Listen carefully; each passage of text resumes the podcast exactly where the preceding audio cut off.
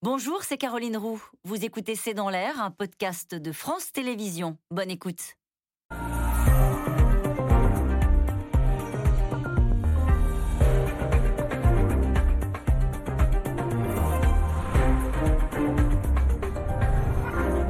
Bonsoir, bienvenue dans C'est dans l'air. Jusqu'où ira la descente aux enfers du Liban? Il y a un an, après la terrible explosion sur le port de Beyrouth, près de 10 000 immeubles détruits ou endommagés, on voulait croire au changement. Un an plus tard, le Liban a changé, oui, mais en pire peut-être. Un an sans gouvernement, une crise économique encore plus affolante, et l'enquête sur l'explosion du 4 août 2020 est bloquée de toutes parts. Demain, une nouvelle conférence internationale se tient à l'initiative de la France. L'année dernière, après une visite spectaculaire à Beyrouth, Emmanuel Macron avait déjà mobilisé l'aide internationale, mais demandé des changements qu'il n'a pas obtenus.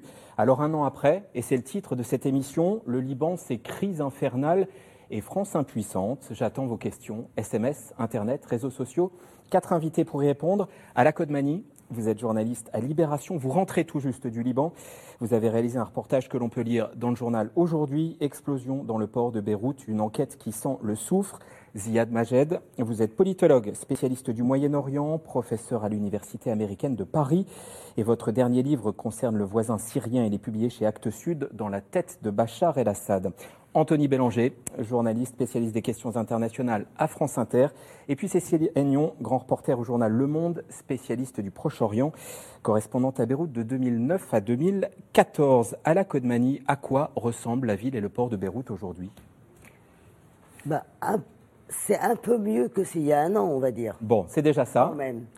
Euh, il y a eu un peu de nettoyage. Euh, il y a eu des réparations assez surprenantes quand même au niveau des immeubles et essentiellement grâce aux donations internationales d'ailleurs, mhm. euh, des logements, de tous les quartiers dévastés que j'ai pu, euh, où j'ai pu me rendre. Euh, sinon, bon, il y a un côté immobilisé aussi. Mhm. Y a, les choses sont restées en l'état, dans le port notamment. Mhm. et puis surtout, surtout, c'est cette angoisse qui est partout dans la population, dans, dans les rues. Il y a une angoisse qui monte, qui monte, qui monte. Parce angoisse de quoi? Angoisse de tout. Angoisse euh, de manquer de tout, de manquer de médicaments, ce qui est déjà le cas, de manquer d'électricité de, et d'être en fait aux mains d'irresponsables. On est dans un pays euh, régi par l'irresponsabilité, donc ouvert à tous les risques. Et tout est possible, et le pire est toujours possible. Euh, Ziad Majed, je le disais, 10 000 immeubles détruits ou endommagés, une bonne partie de Beyrouth était à terre. Est-ce qu'on sait à peu près quelle proportion a été reconstruite C'est peut-être difficile de raisonner comme ça, mais quelle part a été reconstruite Non, il est très difficile de savoir, mais comme euh, vient de le dire euh, Hala Koudmani, il y a beaucoup d'initiatives individuelles, des personnes qui ont réussi à réaménager leur espace, à réparer un peu. Il y a des commerces qui ont repris euh, certaines activités. La diaspora libanaise euh, s'est mobilisée. Et puis il y a une aide euh, internationale aussi qui a joué un rôle positif. par contre, il y a un autre problème. pour des personnes qui auraient pu, dans des conditions normales, reconstruire leur, leur maison, leur quartier, sauf que leur, leur argent privé est, est, bloqué dans les banques.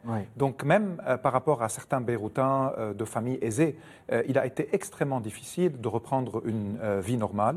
Puis il y a des quartiers qui, qui ont été ravagés et où vivaient des ouvriers, euh, parfois des, étrangers, des ouvriers étrangers. D'ailleurs, parmi eux, il y a beaucoup de victimes, euh, on ne connaît pas leur visage et leur nom, euh, de plusieurs pays asiatiques comme de plusieurs pays arabes. Il y a des réfugiés syriens et palestiniens également.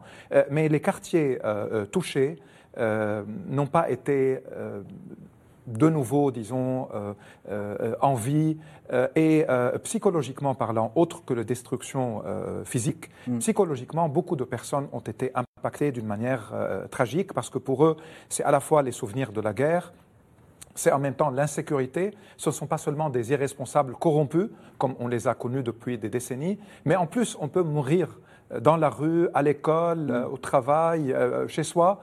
Et donc, il y a un sentiment qu'il y a une irresponsabilité criminelle qui ne s'est pas contentée de vider les caisses de l'État, mais en plus qui peut causer une catastrophe qui n'est pas naturelle, qui est une catastrophe humaine, comme celle qu'on a vue. Donc, cet impact psychologique-là a poussé aussi beaucoup de Libanais et de Libanaises de, des quartiers ravagés comme d'autres zones du pays à tenter de trouver euh, une chance ailleurs, euh, sous d'autres cieux. La mobilité historique des Libanais et des Libanaises le permet aussi, euh, mais, mais c'était certainement une, tragédie et une date marquante d'une manière très profonde chez la majorité des Et ce sera le premier anniversaire demain. Anthony Bélanger, une petite partie reconstruite sur initiative privée. Il n'y a pas eu de plan de reconstruction. L'argent qui avait été distribué, 250 à 280 millions à l'époque, euh, est-ce qu'il est arrivé? À quoi a-t-il servi? Est-ce qu'il a permis de reconstruire? Le problème est toujours le même au Liban, c'est euh, vous mobilisez l'argent international, mais vous le donnez à qui?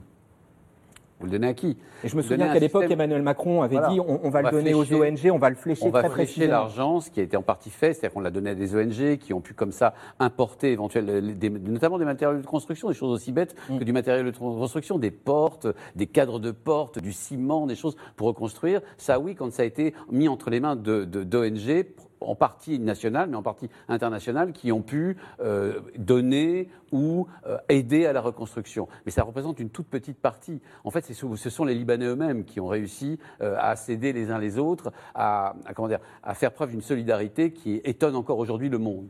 Mm. Le, problème, en fait, de cette aide internationale, si elle doit encore une fois arriver... Et il en sera encore question demain. Et il en sera question demain. C'est le problème que pose le président Macron et Kizamian depuis le départ. C'est-à-dire, nous voulons bien donner de l'argent, mais nous ne voulons pas alimenter ce système, qui est un système, vous l'avez dit, corrompu et, euh, en plus failli. Il faut, quand même, voir que cette explosion vient après des mois et des mois de manifestations euh, qui ont mobilisé la jeunesse et l'ensemble du peuple libanais, comme rarement dans l'histoire du Liban, même euh, même récente, ou ce qui est, un, qui est, un, peuple qui manifeste, qui a manifesté plusieurs fois dans son histoire, et plusieurs fois dans son histoire récente.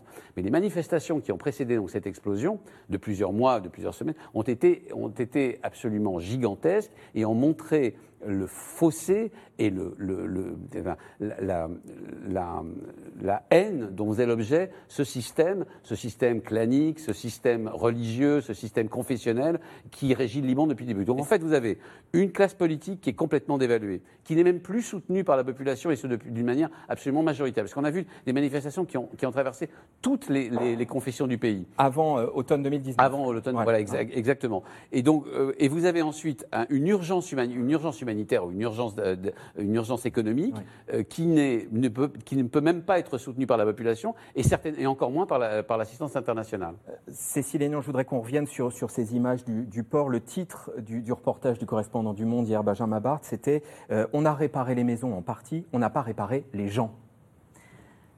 c'est sûr, bon, déjà c'est très difficile de, parler au nom de, de gens qui ont eu littéralement les tripes arrachées, des, des proches qu'ils ont perdus qui ont beaucoup de mal même 214 morts, 6500 blessés. Voilà, et parmi les blessés aujourd'hui, à, savoir que, les médicaments, euh, il y a une pénurie de médicaments au Liban. Donc pour tous les, rééducations, les antidouleurs, euh, ce sont des gens qui sont dans une souffrance permanente. Et si je peux ajouter aussi un, thème euh, à ce qu'on vient de dire qui me semble très important, pas seulement l'angoisse, mais, mais la colère, la colère face à une injustice et euh, face à euh, l'impunité totale euh, dont jouissent tous les responsables du Liban, et cela depuis maintenant extrêmement longtemps. Et là, je ne parle même pas des, manifestations de, 2019, mm. mais déjà, on voit bien que le tribunal spécial pour le Liban, qui devait, soi-disant, juger des responsables de l'assassinat de Rafik Hariri, n'aboutit à rien. Il a juste avalé tout un tas d'argent et personne n'a été jugé ou presque. Euh, et que les assassinats continuent euh, encore, encore ces derniers mois, des, gens très importants, des gens qui représentaient cet espoir de renouveau, cet esprit laïque, cet, esprit de, libanais un peu comme ça, de, entreprenant, et qui sont tués sans aucune euh, en toute impunité. C'est-à-dire il n'y a pas d'enquête. autant dire que le crime paie. Alors on, redétaillera cette colère, mais En préparant cette émission, je, me suis dit à plusieurs reprises, mais pourquoi les gens ne descendent pas plus massivement dans la rue? Pourquoi cette colère n'éclate pas davantage aujourd'hui? Alors oui, d'accord, mais est-ce qu'il faut se rappeler quand même que le Liban a été quasiment précurseur dans, les, euh, dans les, euh, ce qu'on appelait les printemps arabes, mhm. c'est-à-dire en 2005, les manifestations euh, qui, ont, qui ont succédé à l'assassinat de Rafik Hariri étaient mais massives. Euh, franchement, euh, à mon sens, pour avoir vu les deux et avoir participé aux deux, elles étaient. Euh, elles étaient incroyables et elles étaient vraiment. On voyait vraiment des gens qui descendaient de partout, etc. Plus aujourd'hui, je pense qu'il y a eu un espèce d'échec, c'est-à-dire des gens qui ont, qui ont tout essayé. Puis n'oubliez pas qu'il y a eu une, guerre entre-temps, quand même aussi, la guerre entre le Hezbollah et Israël, qui a aussi provoqué beaucoup de. Donc il y a colère, mais on n'a plus l'énergie de descendre dans la rue. Et la pandémie aussi. Euh, bon, on va aller la, pandémie, à mon avis, ça, ça peut presque paraître secondaire, mais euh, on, peut dire qu'il y a eu tellement d'essais et ensuite on fait quoi? Et quand on n'a plus d'argent, quand on n'a plus de médicaments, quand les maisons sont cassées, euh, quand les enfants ne peuvent plus aller à l'école, il n'y a plus d'école depuis un an. il n'y a plus d'école depuis un an. C'est difficile de manifester. Mm. Eh bien oui, à cause de la pandémie, les écoles sont restées fermées. On redétaillera tout ça. D'abord, revenons sur cette explosion. 18h08, heure locale, le 4 août dernier, un an demain donc, et les commémorations demain. L'onde de choc à l'époque a été ressentie à 200 km de là, sur l'île de Chypre. Un an après, à quoi ressemble la ville? Où en est l'enquête? Élément de réponse avec Macali Lacroze et Christophe Roquet.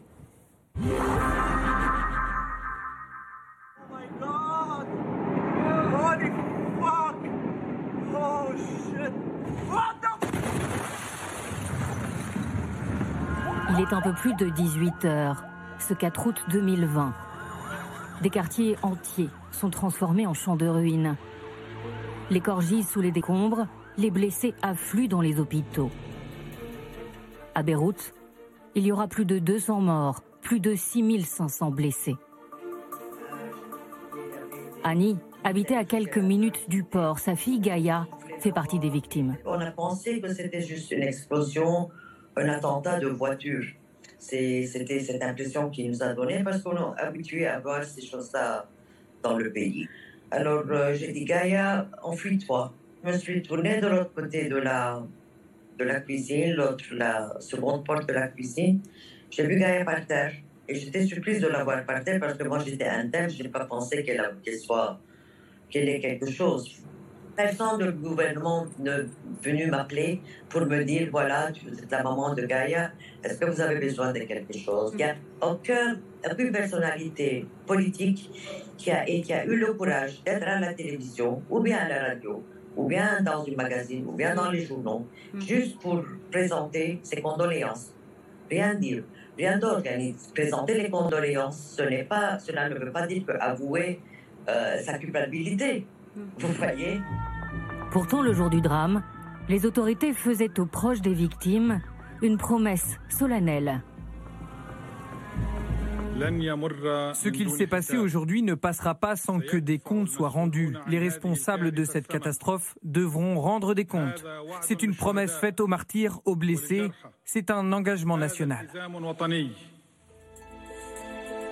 À Beyrouth, un an plus tard, le port est toujours en ruine. Aucun responsable n'a été traduit devant la justice. Un premier juge chargé de l'enquête a été destitué, remplacé par le juge Bittard. Le mois dernier, il a demandé que l'immunité de quatre anciens ministres soit levée pour engager des poursuites pour négligence et manquement, mais le Parlement refuse. À la veille de l'anniversaire du drame, un rapport d'Amnesty International accuse les autorités libanaises. Les autorités libanaises ont promis une enquête rapide. Au lieu de cela, ils ont effrontément bloqué la justice. Car depuis un an, les causes de l'explosion n'ont toujours pas été découvertes. Novembre 2013, un bateau moldave quitte la Géorgie, se dirige vers le Mozambique. À bord, 2754 tonnes de nitrate d'ammonium. Il fait escale dans le port de Beyrouth et n'en repartira plus. La cargaison explosive est alors stockée pendant six longues années dans un hangar. Que s'est-il passé? Ce 4 août dernier Qui était au courant du stockage de ces matières dangereuses Qui sont les responsables de ces 200 morts? Ces dernières semaines, les familles de victimes ont manifesté leur soutien au juge Bittard pour que l'enquête avance enfin. Il faut être là pour soutenir les décisions du juge. Nous demandons que l'immunité des responsables politiques soit levée, comme tous les avocats qui nous défendent depuis un an. D'autres manifestations beaucoup moins pacifiques ont eu lieu en juillet, sous les fenêtres d'anciens ministres qui refusent d'être traduits devant la justice. Cette violence inquiète les familles de victimes pour demain, jour des commémorations du 4 août, où de nouvelles manifestations sont prévues à Beyrouth. À la Côte-Manie, cette question de Chantal à Paris qui va nous occuper les 10 minutes à venir, à mon avis. À ce jour, sait-on ce qui a causé les explosions dans le port de Beyrouth? Il y a beaucoup d'hypothèses. Euh, d'après l'enquête que j'ai faite, enfin que les gens que j'ai vus, des gens compétents, un peu informés, euh, en tout cas, il y, avait, a deux, trois possibilités. Il y avait l'attaque israélienne que tout le monde a cru entendre ou voir. Souvent, les, les Beyrouthins vous diront j'ai vu le missile passer, j'ai vu l'avion, j'ai entendu l'avion. Euh, bon, il y avait cette possibilité donc, cette hypothèse. La deuxième, celle avancée par les autorités libanaises officiellement, c'est un accident. C'est-à-dire, ils ont tantôt parlé de feux d'artifice qui étaient euh, entreposés là, euh, tantôt de travaux de soudure qui auraient lancé quelques étincelles. Euh, et la troisième possibilité que certains experts privilégient, c'est un acte de sabotage, un acte volontaire. De qui? Ça, on ne peut pas trop le savoir.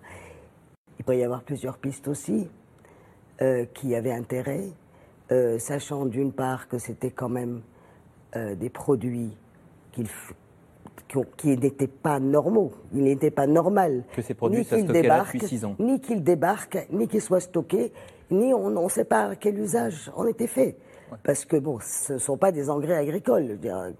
C'est pas possible. Ce sont des produits explosifs qui ont été utilisés pour des, pour des explosifs. Israël, accident, sabotage. Est-ce que vous, il y a d'autres pistes de votre point de vue, Yad Majed Laquelle privilégiez-vous? Et, si sabotage, qui? Enfin, qui, a intérêt? Alors, euh, euh, ce qui a causé l'explosion, euh, rien n'est clair pour, le moment, et l'enquête du juge Bittard, euh, qui avance lentement euh, et, qui est affrontée ou confrontée par le refus de la classe politique de lever l'immunité, la rend de plus en plus compliquée et difficile. Par contre, ce qu'on sait, c'est que le nitrate d'ammonium a été importé à Beyrouth par trois hommes d'affaires syriens, Georges Haswani, Georges, pardon, Moudallal et Aymad Khouri. Trois, hommes, trois hommes d'affaires syriens du cercle le plus rapproché de Bachar al-Assad. ils ont été aussi des, des, personnes qui ont fait des médiations avec Daesh pour acheter du pétrole pour le régime. Ils voulaient d'ailleurs amener du nitrate d'ammonium au port de Latakia avant. Autre port, autre port libanais. Exactement. Non, euh, syrien, pardon. Et ils n'ont pas euh, réussi. D'ailleurs, tous les trois maintenant sont sur des listes de sanctions américaines et européennes. Finalement, à travers une société écran à Londres, ils ont réussi à amener cette quantité au Liban. 2500, 2600, certains évoquent 2700.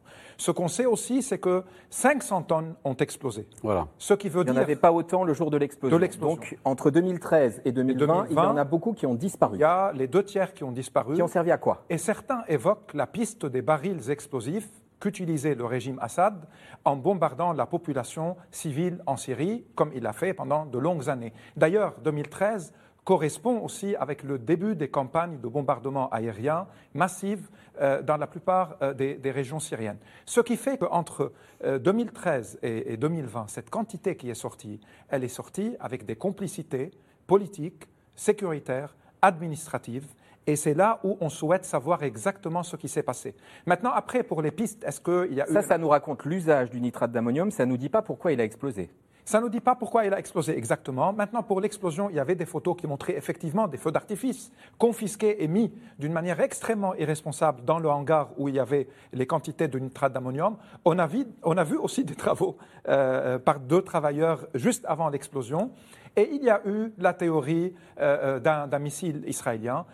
par rapport à ce missile-là, je pense qu'il serait très difficile de, de savoir parce que ni Israël ni Hezbollah n'ont intérêt à l'annoncer, parce que Hezbollah, s'il l'annonce, euh, il doit riposter d'une manière ou d'une autre, ce qui n'a pas été le cas, et ça ne peut pas être le cas. Et Israël, évidemment, avec ce qui se passait, bien qu'en 82, les, les, destructions israéliennes en 1982 étaient supérieures à ce qui s'est passé maintenant, mais euh, à mon avis, cette piste-là, pour le moment, est, écartée. Je souhaite juste ajouter un tout petit, un tout petit mot. Je voudrais circuler la parole. Par rapport à votre question euh, sur pourquoi les Libanais ne descendent pas maintenant à la rue. Alors demain, il va y avoir une grande mobilisation probablement, mais il y a trois raisons qui ont. On, y reviendra si vous voulez on, aura le temps de reparler de la crise. Et euh, juste restons sur, sur l'enquête, Anthony Bélanger, la piste syrienne. Alors, justement, on sait aussi quand même deux, trois petites choses qui quand même rapprochent beaucoup euh, la responsabilité du Hezbollah. On sait que le... Euh, le Parti chiite pro-iranien. Voilà. On sait que l'endroit où était, c'est-à-dire on peut le lire dans Libération et dans d'autres journaux, l'endroit où étaient stockés ces 2700 tonnes au début, en entre 2014 voilà, et 2001, était le port, le, le, quai dédié au Hezbollah et l'entrepôt dédié au Hezbollah au sein du port de Beyrouth. Parce, qu'au Liban, Liban, tout est réparti par communauté, y compris. Voilà. Communautés, vous avez 18 communautés, je ne sais pas si vous avez 18 quais, mais enfin, en tout cas, il y a des quais réservés. Et c'était d'ailleurs le seul quai dans le seul lequel il n'y avait pas de, de, comment dire, de caméra. Donc, c'est parfait. Visiblement, le Hezbollah a confiance en ce qui se passe euh, au port de Beyrouth et confiance de ne pas être, de ne pas être volé. On sait ça. Euh, on sait aussi euh, que, effectivement, vous le disiez, ce sont des Syriens qui ont, ou des hommes d'affaires syriens qui ont donc réussi par une petite opération de passe-passe du genre ah bah votre votre bateau peut pas partir parce qu'il est trop il est trop vétuste puis on peut pas le faire euh, on peut pas laisser ce temps de, de, nitrate d'ammonium à l'intérieur parce que vraiment si on doit réparer le bateau bah, on va le débarquer puis on va le mettre là sur le port du sur cette tout fait pour que ça reste. Voilà. Donc on, tout fait pour que ça reste tout fait pour que ça reste entre les mains du Hezbollah. Et le Hezbollah se trouve être en plus en ce moment à ce moment-là en 2014 euh, devenir l'allié objectif de Bachar al-Assad et on sait aussi que les personnes qui l'ont expliqué ou qui ont émis ces doutes et notamment un, euh, comment dire, un, lanceur d'alerte célèbre, hein, qui l'a dit à la télévision libanaise, c'était en début d'année 2021, a fini assassiné en février. Parce que Cécile Aignan, vous disiez tout à l'heure qu'il y a encore des assassinats au Liban, et, on le lit notamment dans l'enquête d'Ala Kodmani. Il, il, y a des suicides mystérieux, il y a des assassinats mystérieux. Il y a des assassinats ciblés, euh, aussi bien, là on parle de cet homme qui a donc, qui, a donc été un lanceur d'alerte, mais aussi, euh, comment dire, euh, le, un ancien colonel du port qui avait justement en 2014 dénoncé la dangerosité de ce, de, de, ce, produit. de ce produit, qui a été lui-même assassiné. Ça fait quand même beaucoup de monde assassiné autour, un, de l'idée que le Hezbollah pourrait être, en tout cas, dépositaire de ces tonnes de, de ces milliers de tonnes de, et deux de l'enquête et deux euh, proches de l'enquête. Euh, Cécile Lignon, pourquoi euh, ce blocage à ce point de la classe politique Pourquoi est-ce qu'elle empêche l'enquête de se tenir? Amnesty parle d'obstruction éhontée. Il est étonnant, dit Amnesty, de voir jusqu'où les autorités libanaises sont prêtes à aller pour se soustraire à la justice. Euh, bah, pour essayer de répondre à cette question, euh, je, vais, euh, je, vais, faire une transition sur l'assassinat de Lokman Slim. Parce que c'est vrai qu'il a témoigné sur, et qu'il a, fait, a fait des accusations. Mais c'était bien plus que ça, cet homme-là. C'était quand même quelqu'un qui rejetait de toutes ses forces et de toute sa moelle épinière le, le communautarisme au Liban et le mm. système politique actuel. Et alors, euh, ensuite, il y avait plein de choses. C'est vrai que le, Hezbollah ne pouvait pas le saquer, mais en fait, et lui ne pouvait saquer aucune secte. Mm. Il était chiite, il aurait pu être n'importe quoi. De toute façon, il s'en foutait complètement. Et euh, c'était quelqu'un qui, euh, qui juste vraiment était écœuré par ce système quasiment tribal, clanique, qui très souvent en effet communautaire sur. voilà. Donc pourquoi est-ce que ça ne marche pas? C'est que, euh, et pourquoi est-ce que finalement la classe politique, et même quand elles sont rivales entre elles, fait bloc, c'est que si vous dégommez euh, l'un des chefs claniques euh, sur l'histoire de ce port, ça ouvre, si vous voulez, la, porte à dégommer tous les autres qui sont responsables de, bien d'autres horreurs qui sont produites dans les dernières années. tout le monde se tient par le bout du nez, pour le dire de manière très triviale. Bah, si vous voulez, pour sauver en fait le pouvoir. Voilà, on sauve sa chaise. Euh, et, là, y compris des euh, on, voit des hommes politiques euh, rivaux au Parlement qui vont, qui, vont s'appuyer les uns les autres pour dire on ne lèvera pas l'immunité. et, d'où d'ailleurs cette colère et cette frustration et ce sentiment d'impunité de, la classe, enfin de la population générale. À la Codemanie, il y avait des victimes françaises, il y a eu une enquête française. Est-ce que par ce biais-là, on avance un peu plus?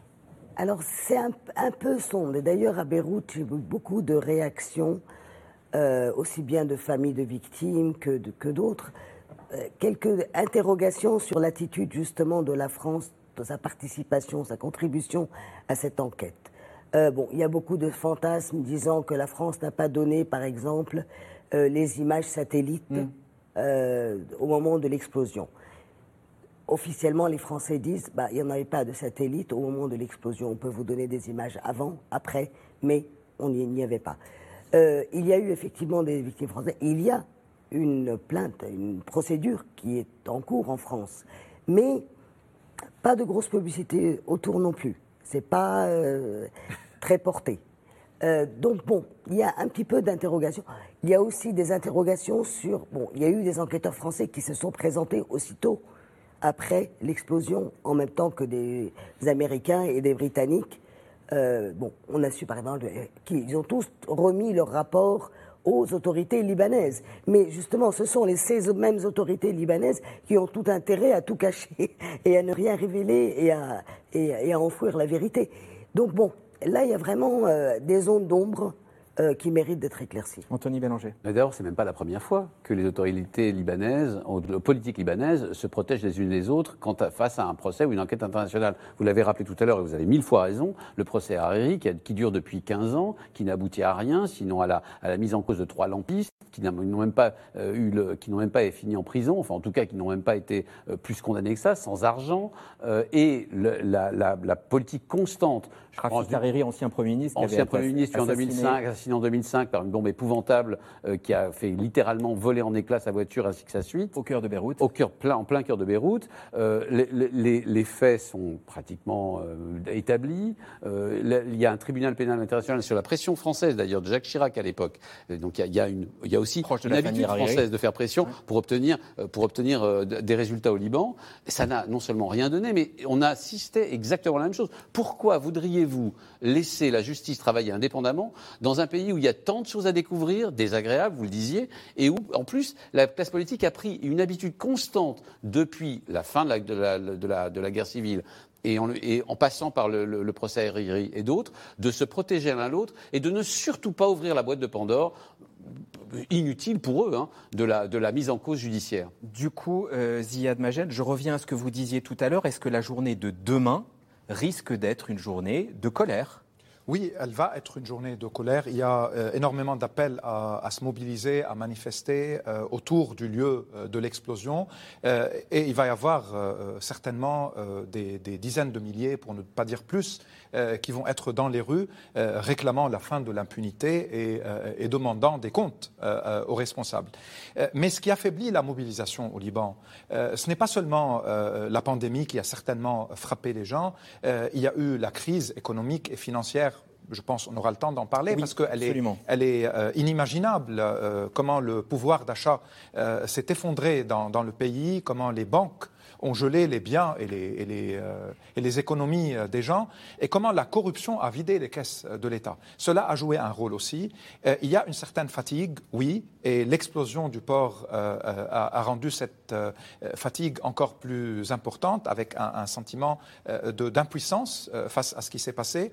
Et puis, il y a la difficulté de la société civile libanaise elle-même de se fédérer autour de projets alternatifs, parce que le système libanais, il est puissant malgré la fragilité de la classe politique, mais le système euh, euh, reste là. C'est un système qui est basé sur le clientélisme, sur la distribution de la rente, euh, sur les équilibres entre confessions, sur le fait que les ténors de la classe politique, même quand ils sont rivaux et même quand ils ont des alliances étrangères différentes, ils peuvent toujours faire des compromis et accepter de se couvrir pour ne pas mettre en danger leurs acquis et leurs privilèges, et, parce qu'il y a des réseaux qui sont là depuis de longues décennies qui préservent et qui maintiennent euh, ce système-là et, tout le confessionnalisme. Euh, de, là, on peut dire aussi qu'on n'a pas connu dans l'histoire contemporaine euh, du Liban un véritable travail de la justice indépendante. La guerre civile, 16 ans, il n'y a pas eu un seul tribunal. depuis l'indépendance, il n'y a pas une justice Exactement. indépendante. Euh, la guerre civile, euh, plus de 100 000 morts, euh, de 900 000 blessés, handicapés, des centaines de, milliers, de milliers pardon, de, de, déplacés internes dans un pays de 3 millions. C'est énorme. il n'y a pas eu de tribunaux à la fin de la guerre. Il y a eu une loi d'amnistie. Donc tous les responsables de la guerre elle-même sont devenus aussi les responsables de l'après-guerre. Et ils sont toujours, jusqu'à maintenant, au pouvoir. Ce sont des princes guerriers avec une mentalité de miliciens qui ont continué à piller euh, dans le pays. Euh, et il y a un Hezbollah tout-puissant, toujours armé, qui préserve euh, l'hégémonie sur le jeu politique et qui ne veut pas non plus que les choses changent parce qu'il veut que la politique étrangère du Liban reste dans l'axe iranien. Et puis, il y a face à lui des rivaux qui sont à la fois corrompus, médiocres, confessionnels. Et donc, euh, euh, il y a une, situation dans le pays vraiment qui, euh, qui, crée ce, blocage et cette paralysie de toute la vie politique. La preuve, pas de gouvernement. Et voilà, c'est ce que j'allais dire. C'est une pas de gouvernement depuis un an. Pas de gouvernement depuis un an. Oui, et si on regarde les, les dix dernières années, c'est pas la première fois qu'on a des, comme ça des, des, grands vides politiques. et on peut dire que la crise politique, elle est vraiment inscrite dans l'ADN de ce pays.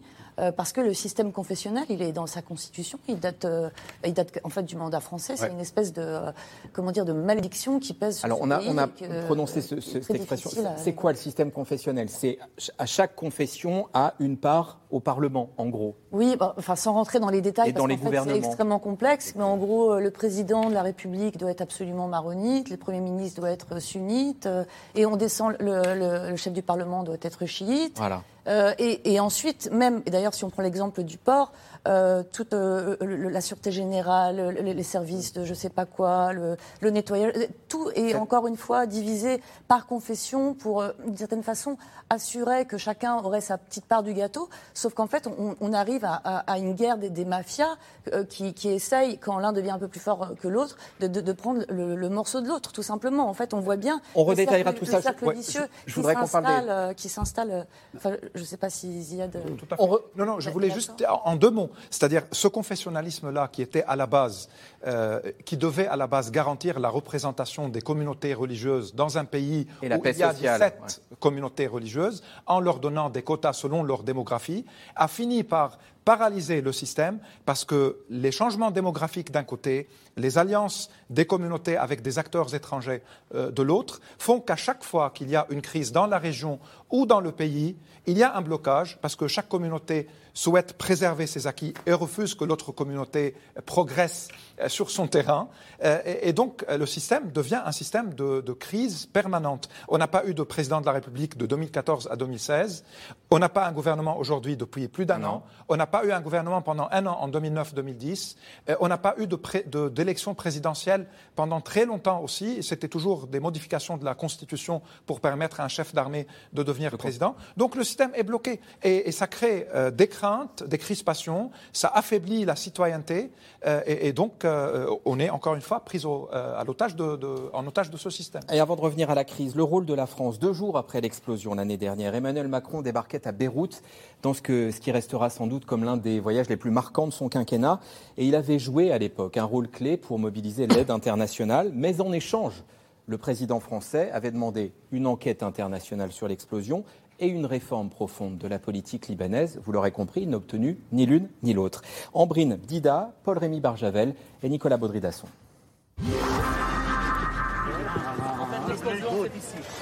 Deux jours après l'explosion, Emmanuel Macron sur le port de Beyrouth. Il sera le seul chef d'État occidental à se rendre sur place pour constater les dégâts. Le président français, interpellé sur son chemin par des Libanais en colère contre leur classe politique. Je suis là aujourd'hui. Je vais leur proposer un nouveau pacte politique cet après-midi. Et je reviendrai pour le 1er septembre. Et s'ils ne savent pas le tenir, je prendrai mes responsabilités avec vous. Je vous remercie, monsieur le président.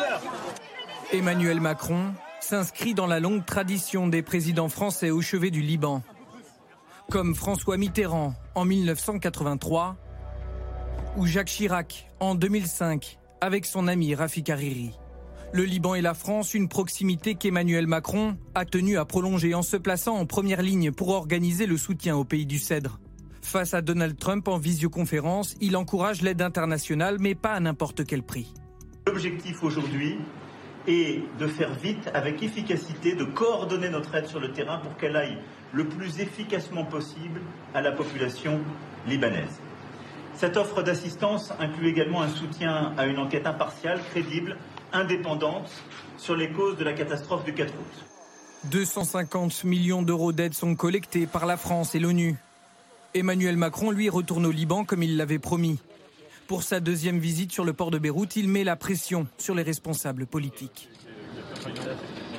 Donc là, je vais mettre mon poids pour que on forme le gouvernement, que ces réformes passent, pas qu'elles soient lancées, qu'elles passent par un engagement des forces politiques, du gouvernement, du président, du président du Parlement. On ne libérera pas l'argent du programme CEDRE, ça c'est pas le programme de soutien humanitaire, mais l'aide internationale.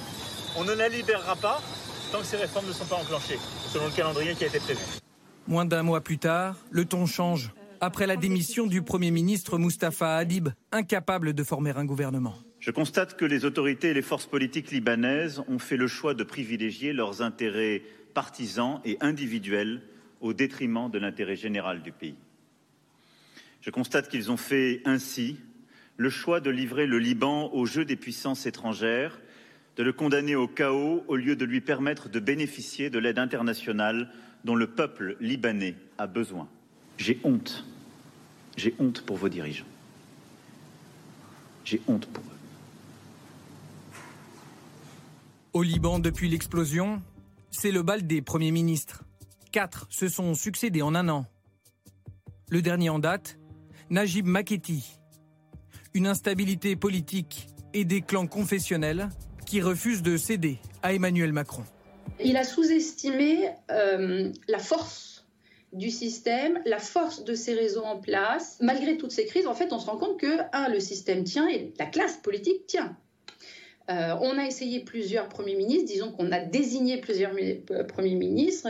certains ont réussi à former un gouvernement, pour finalement démissionner. D'autres ont euh, jeté l'éponge euh, avant de réussir à former un gouvernement. Mais au final, c'est toujours un peu les mêmes réseaux. C'est toujours les mêmes réseaux. On prend toujours dans les mêmes viviers. Emmanuel Macron présidera demain une troisième conférence internationale sur le Liban pour débloquer une aide d'urgence et soutenir la population. 350 millions d'euros sont espérés. Et il avait eu des mots très forts euh, l'année dernière, Emmanuel Macron, parlant des frères euh, à propos de Liban. On vous, a, on vous a parlé de la France et d'Emmanuel Macron lors de votre reportage euh, à la Côte Mani Oui, beaucoup. systématiquement.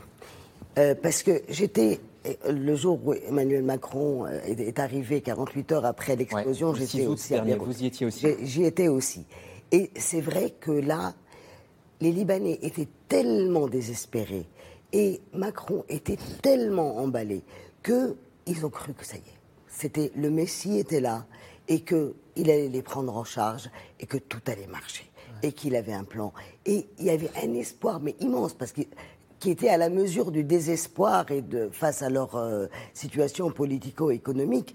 Et là, tout d'un coup, il y a un sauveur. Il y a un sauveur, et ce sauveur s'est comporté en sauveur. Euh, il, a, il a aimé ça. Mais physiquement, c'était voilà. Mais, complètement. les, gens se jetaient dans ses bras, euh, dans les bras de Macron dans la rue. Euh, je, l'ai vu, tout le monde. Ah, Monsieur le Président, oui, oui, venez à notre aide. Dire, bon, sauvez-nous. Et, et là, on a tellement investi. Et puis un an après, il y a eu ce moment de rupture en fait, où la, déception est venue très vite, un mois après, mm. lors du deuxième voyage de oui, parce qu'il est revenu un mois après. Parce qu'il est revenu pour faire un accord entre les différents partis politiques. Et là, les Libanais qui avaient placé tant d'espoir en lui qu'il allait abattre le système, bien sûr qu'ils ne pouvaient pas le faire. C'était irréaliste de leur part.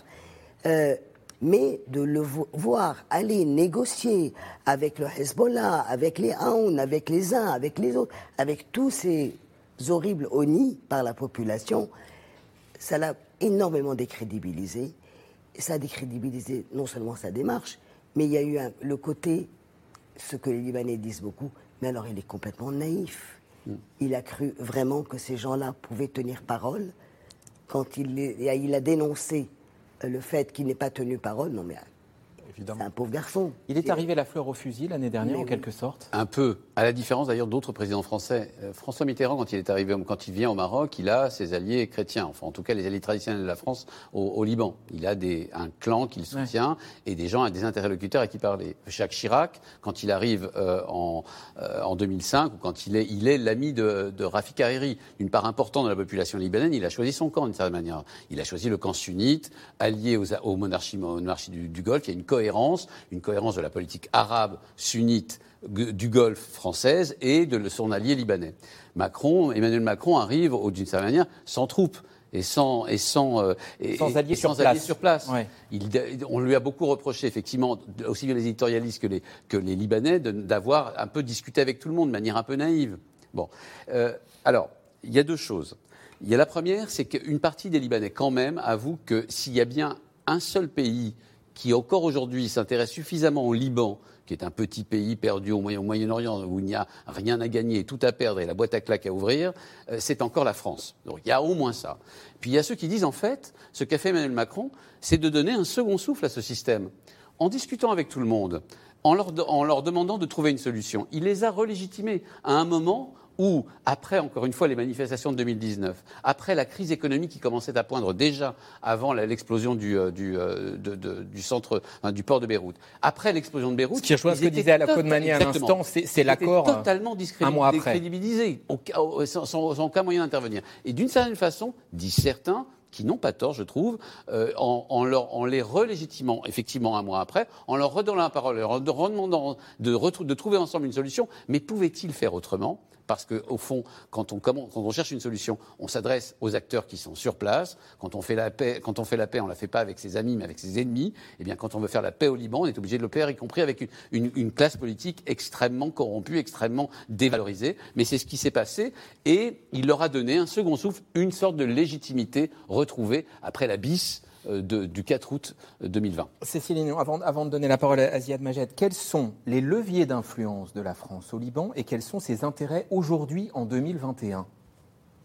Alors là, je, vous me posez quasiment une colle.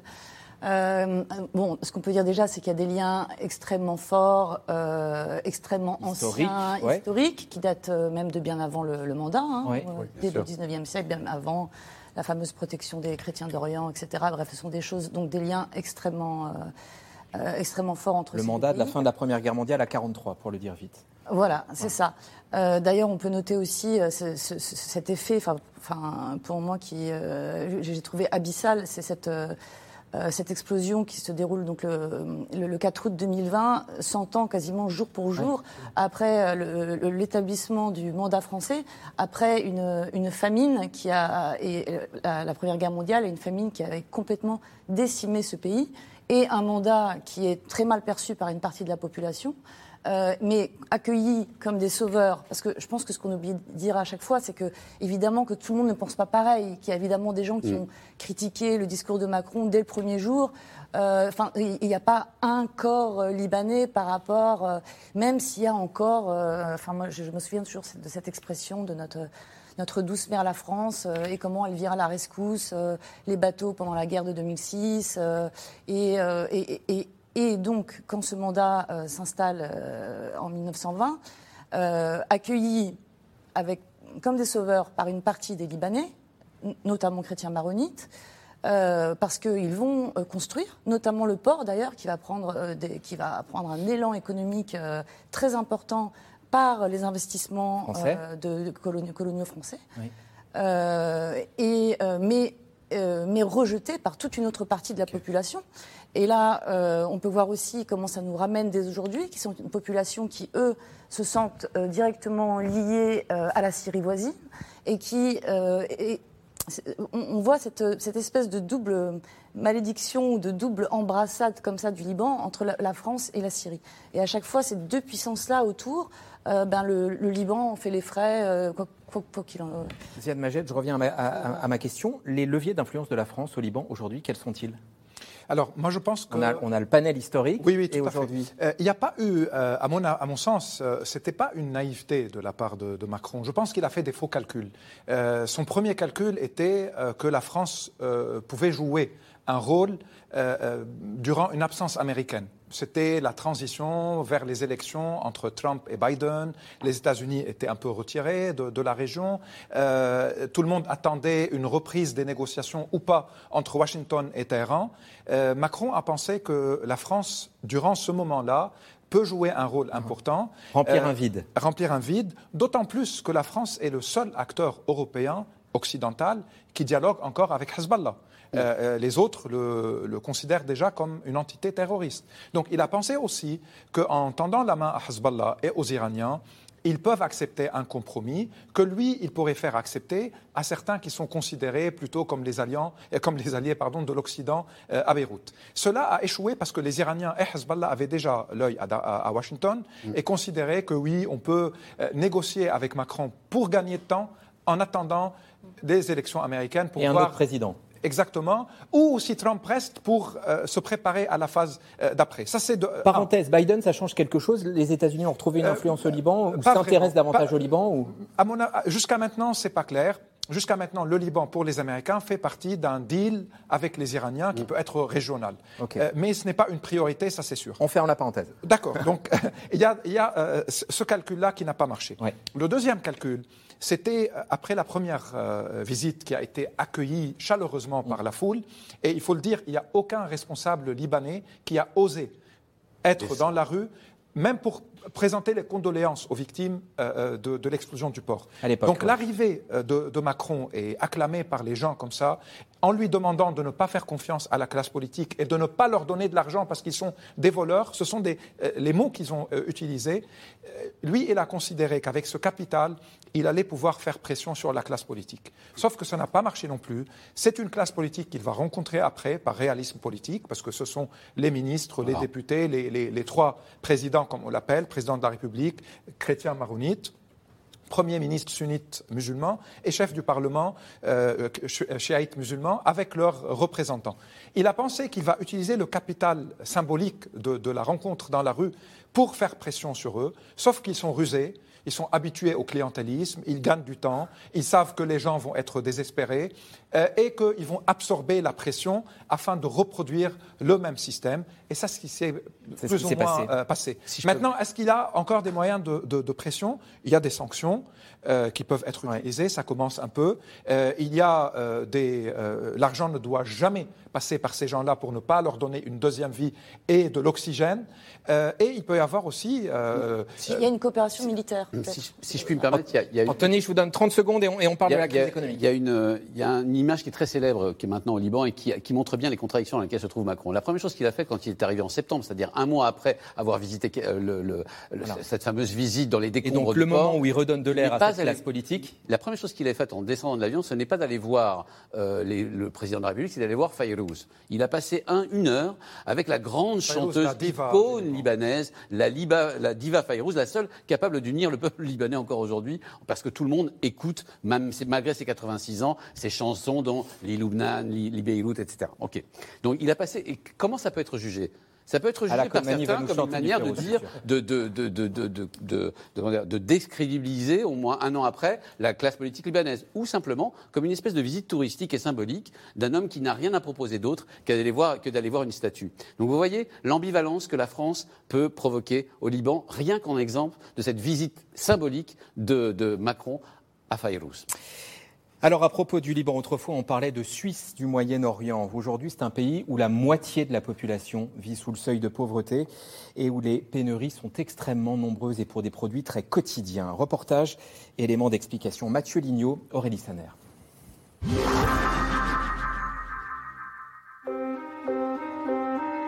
Beyrouth, plongée dans le noir.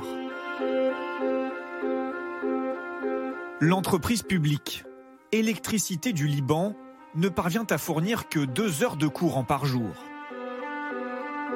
Le pays souffre d'une crise financière et bancaire sans précédent. L'une des conséquences les plus visibles, les pénuries d'essence. Il faut faire la queue pendant plusieurs heures pour quelques litres de carburant.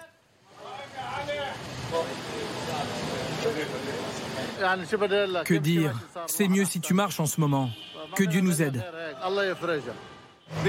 En fin de compte, nous, en tant que chauffeurs de taxi, nous voulons vivre. Nous avons besoin d'essence pour gagner notre vie. Qui sait vers où nous allons? Quels merveilleux dirigeants nous avons. Ils font des déclarations et des promesses tous les jours, mais à la fin, rien n'est jamais fait. Deux ans que le pays autrefois surnommé la Suisse du Moyen-Orient s'enfonce. Ces banques sont prises pour cible, vandalisées par des Libanais à bout. Le cours de la monnaie, la livre libanaise, s'effondre. Récession de 25% du PIB et inflation de 150%. Résultat, de nombreux Libanais de la classe moyenne ont vu leur pouvoir d'achat baisser à toute vitesse. La moitié de la population vit sous le seuil de pauvreté. La famille d'Akash vit ici. Appartement en bord de mer, mais ses parents de deux enfants ont toutes leurs économies bloquées. Impossible de sortir leurs 55 000 euros de la banque. On est en train de se dire qu'il faut oublier qu'on a cet argent parce que parce qu'on va pas, on va jamais le récupérer. Cet ingénieur gagnait 3500 euros par mois. Elle, consultante, 2500. Mais aujourd'hui, leur salaire ne vaut plus que 500 euros. Alors il faut apprendre à compter chaque dépense. De l'huile qui est devenue hyper super cher comme si c'était de l'or. On utilise vraiment, on fait très attention à la quantité. Selon une étude, il faut dépenser cinq fois le salaire minimum pour nourrir sa famille. Au Liban, on est habitué à des situations très difficiles, mais on n'est jamais tombé aussi bas, même pendant la guerre. De nombreux secteurs sont à bout de souffle, comme le système de santé libanais. Nour Al-Jalbout est médecin urgentiste. À 32 ans, elle tente de continuer de travailler malgré les difficultés.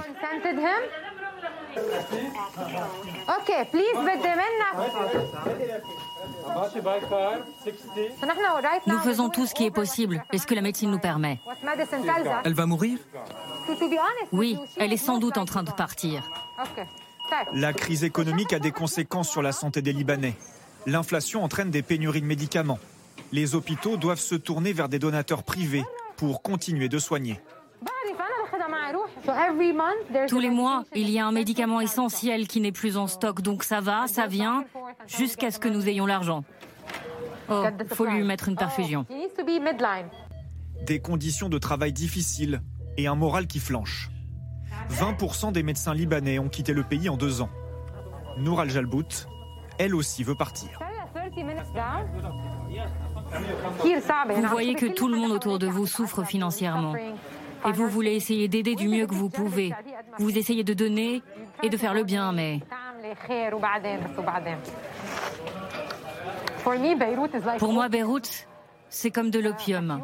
On est accro, mais c'est tellement mauvais que c'est toxique. Donc mon amour pour Beyrouth devient malsain. Ce n'est pas bon pour moi. Je dois partir d'ici.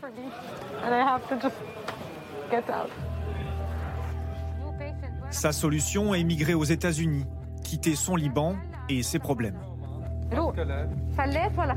Selon la Banque mondiale, c'est l'une des pires crises économiques qu'ait connue un pays depuis le 19e siècle.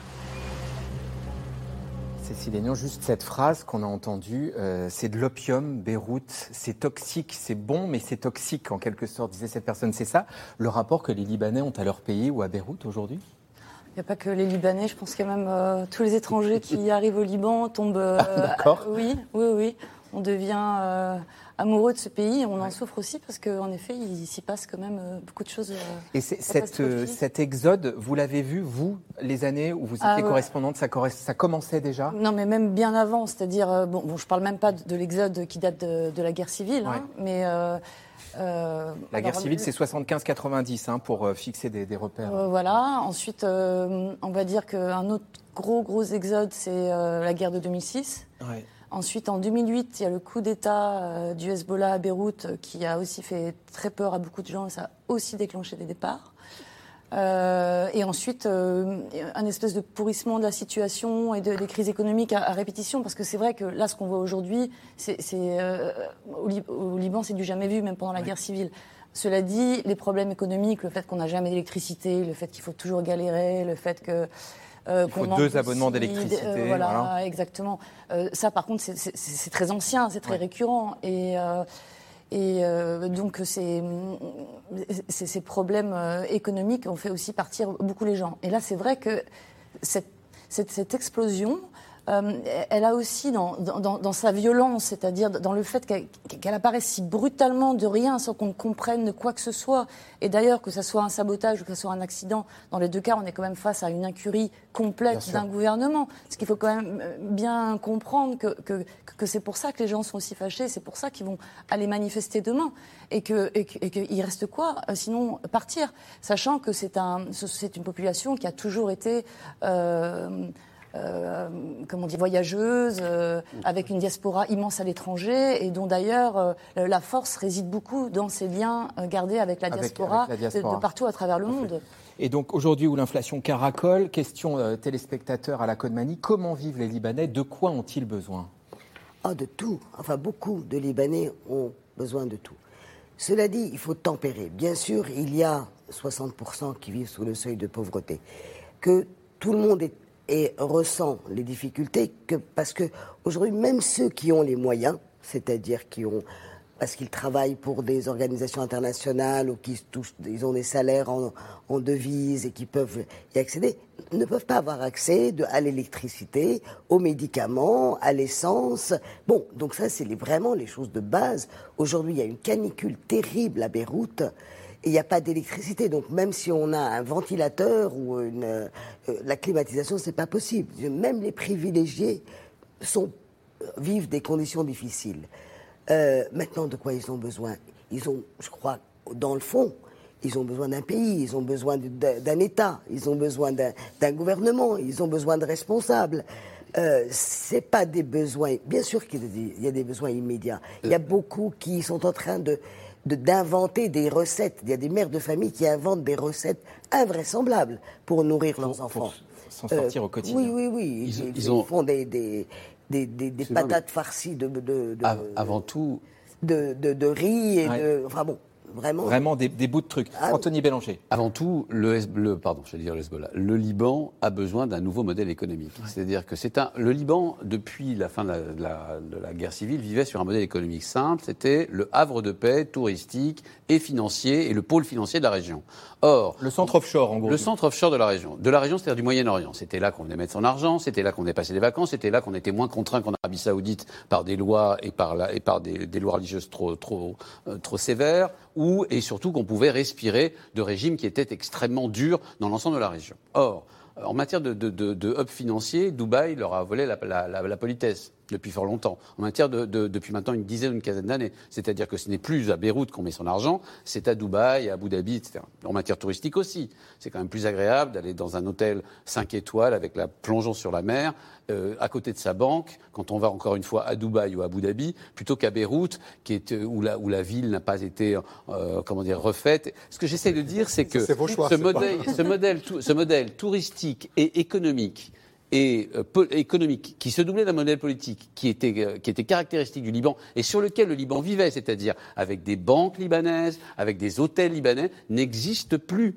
a été entièrement euh, siphonné, notamment par, les Émirats arabes unis et d'autres points de, focaux économiques dans la région. Il y avait par ailleurs un modèle immobilier c'est-à-dire qu'on achetait un appartement à Beyrouth, fort cher d'ailleurs.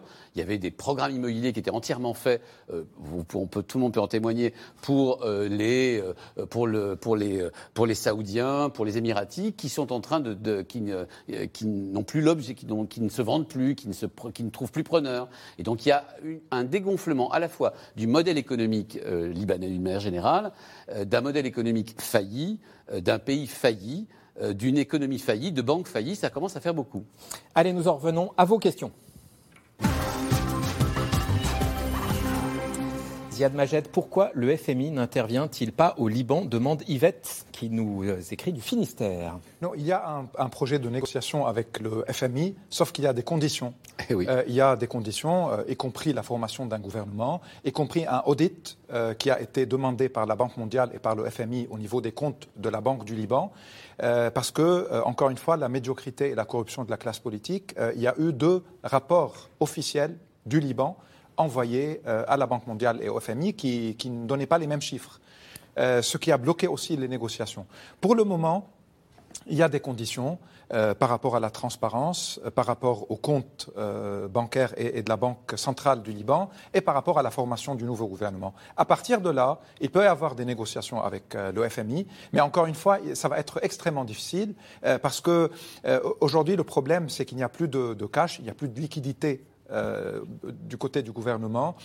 on a absorbé... Où est, l'argent? Alors, où a-t-il disparu? Oui, le, système était un système de dette où le Liban s'endettait pour euh, développer son infrastructure et pour dépenser, y compris pour nourrir le clientélisme, pour euh, euh, l'électricité du Liban qui avalait des milliards de dollars, corruption, etc. Et on est arrivé au bout de la lutte de dette au bout d'un moment. Pire, c'est qu'on a fini par s'endetter des banques privées en leur promettant du côté du gouvernement des intérêts très élevés. Les banques ont accepté, donc elles sont complices. Elles ont commencé à, donner de l'argent au, gouvernement qui a continué à dépenser avec une croissance économique qui est devenue négative depuis euh, des années et des années, euh, ce qui fait que même les banques maintenant ne peuvent plus payer aux gens leur, propre argent. Donc c'est devenu un cercle vicieux, à la fois la corruption, la situation dans la région aussi n'a pas aidé.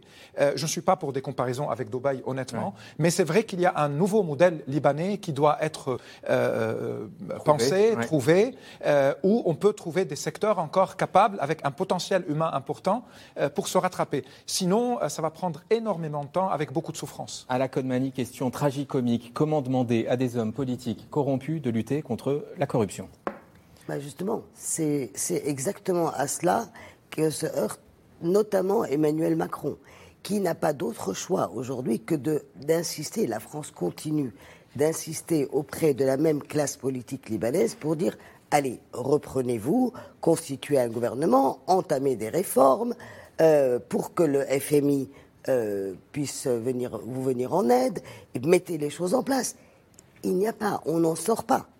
Euh, ce système est là, on ne peut pas de lui demander de, de, lutter contre la corruption. La question qui est encore beaucoup plus importante, c'est comment un système aussi pourri, aussi fini, aussi complètement démonétisé, y compris aux yeux de sa propre population, arrive à survivre. Tient encore. Il y a, un exemple absolument remarquable de ça, c'est l'actuel euh, Premier ministre pressenti. C'est un milliardaire. 2,7 euh, milliards de dollars selon, le, selon Forbes. Il a été, voilà, il a été ancien Premier ministre. Il a été vilipendé pendant les, les, euh, les, les manifestations de 2019 en à Tripoli, dans sa ville d'origine. Il est sunnite. Euh, en expliquant que c'était, il était non seulement corrompu, mais que l'ensemble, une partie de son argent avait été acquis comme ça. Et c'est à lui qu'on demande aujourd'hui de devenir le futur. D'essayer de former le gouvernement. Et, il était le Premier ministre quand le nitrate d'ammonium est arrivé au port de Beyrouth. Exact. En 2013. Cécile Aignan, je me souviens, Italie, années 90, le juge Antonio Di Pietro qui arrive, euh, juge anticorruption. Il y a une figure de cette nature-là qui pourrait émerger au Liban? Euh, ben, Le juge Bittard, aujourd'hui, a quand même une très bonne réputation. Euh, les gens mettent beaucoup d'espoir, je pense, dans cet homme qui est... C'est celui qu'on voit à l'écran, là. Ok. Ah, il y a aussi Nawaf non, mais Salam. Nawaf Salam, qui avait n'est pas au Liban, qui avait été un temps pressenti pour devenir Premier ministre, qui était le candidat de la rue, qui était le candidat en, 2019. Donc là, je ne parle, parle, pas du tout de. Juste, restons sur le juge Bittard, parce que je vous, ai, je vous ai coupé la parole en vous disant qu'il était à l'écran, mais c'était pour vous encourager à continuer, en fait. J'ai cru avoir un reportage. Non, non, non. Euh, donc, euh, il est vu comme euh, quelqu'un d'intègre. il, est, il a bonne réputation parmi notamment les manifestants et les gens qu'on a vus se déplacer dans les rues de Beyrouth en 2019. Alors, il, se heurte. Là, encore une fois, c'est comme, euh, comme on lutte euh, contre la corruption, là, là, on lutte contre l'impunité, euh, quand on ne peut pas avoir accès, ne serait-ce que d'interroger des responsables politiques à, tout niveau de responsabilité en, plus de ça. Donc, il, malheureusement, euh, même si c'est un juge euh, visiblement, de ce qu'on sait aujourd'hui, euh, très honorable, on ne peut pas préjuger de, quels seront ses, résultats. Il a un peu une tâche impossible.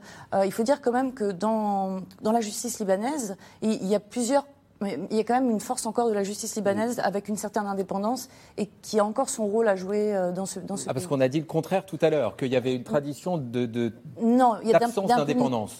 Alors, non, il y a le, par exemple le chef du barreau qu'on peut citer. Oui, mais ça c'est un avocat. Mais il y a une partie... avocat. Il y a non, on va pas rentrer dans les détails de la justice. Non, mais il y a un véritable problème au niveau de l'indépendance du système judiciaire. L'indépendance du système, mais sur certains individus, non, il y a des cas, on a des individus qui En tout cas, je retiens, je retiens ce nom du juge Bittard. Il y a tout à fait des juges honorables, il y a des avocats brillants. Bien sûr.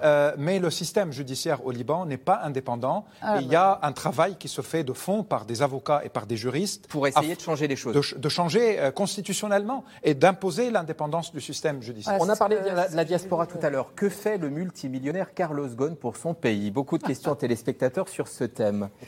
Ziad Majed. Bah, personnellement, je ne m'intéresse pas beaucoup à la vie de Carlos Ghosn. Je sais qu'il est au Liban, je sais qu'il organise parfois des dîners. Il y a certains Libanais qui ont pensé qu'il va peut-être payer de l'argent pour essayer euh, d'aider euh, au redressement de la, de la situation. Euh, mais je pense qu'il profite de sa vie et, euh, il se trouve quelque part protégé aussi euh, par ses amis libanais, y compris des, gens de la classe politique même. C'est typique en fait, c'est-à-dire quand on discute avec le Liban, en fait, on a la même difficulté qu'on discute que lorsqu'on discute avec la Russie, avec la Chine. Non pas que ce soit c'est un État terroriste, c'est pas ça que je veux dire. C'est que ce sont des États qui agissent en marge du droit international. Et on voit bien que c'est ce dont a profité, profité Carlos Ghosn, d'amitié, de clientèle. Il arrive au Liban et tout à coup d'une espèce de trou noir judiciaire qui lui permet de rester au Liban sans jamais craindre ni la justice japonaise, ni éventuellement la justice française à laquelle il répond par euh, Twitter ou par, euh, ou par Teams. Ce que je veux dire par là, c'est que c'est compliqué pour un président français, par exemple, hein, qui voudrait faire bouger les lignes, d'aborder un pays dans lequel il, sur lequel on n'a aucun euh, moyen de pression, même pas lorsque le FMI, par exemple, demande les comptes de la Banque centrale, les comptes de la Banque centrale libanaise, il, ne les obtient pas il ne les obtient pas. À deux minutes de la fin de la mission, celle-ci est compliquée. Que pensent Israël, l'Iran et la Syrie de la situation du Liban? Cécile Aignan, je vous laisse la possibilité de choisir. Y a-t-il un de ces trois pays qui aujourd'hui a la main au Liban? Disons-le comme ça. Israël, Liban, euh, Israël, Iran, Syrie. Ben, s'il y a quelqu'un qui a la main au Liban aujourd'hui, euh, c'est le Hezbollah, qui est un parti politique chiite, qui a des liens très très forts avec l'Iran, dont le nouveau président élu est un ultra, qui par ailleurs est extrêmement lié et qui a joué un rôle dans le maintien de Bachar el-Assad de pouvoir en Syrie. Donc là, on a deux pays qui ont euh, des intérêts très importants euh, de, transit, de plein de choses, de, lier le continent à la mer, enfin pour des raisons géostratégiques, pour des raisons idéologiques. Euh, là, on a deux pays euh, qui sont euh, qui ont énormément d'intérêt au Liban. Maintenant, pour Israël, c'est très différent parce que là, on a, on a un ennemi, on va dire, depuis très longtemps. Mais comme Ziad Majed le disait tout à l'heure, c'est que ça repose quand même sur un espèce d'équilibre finalement.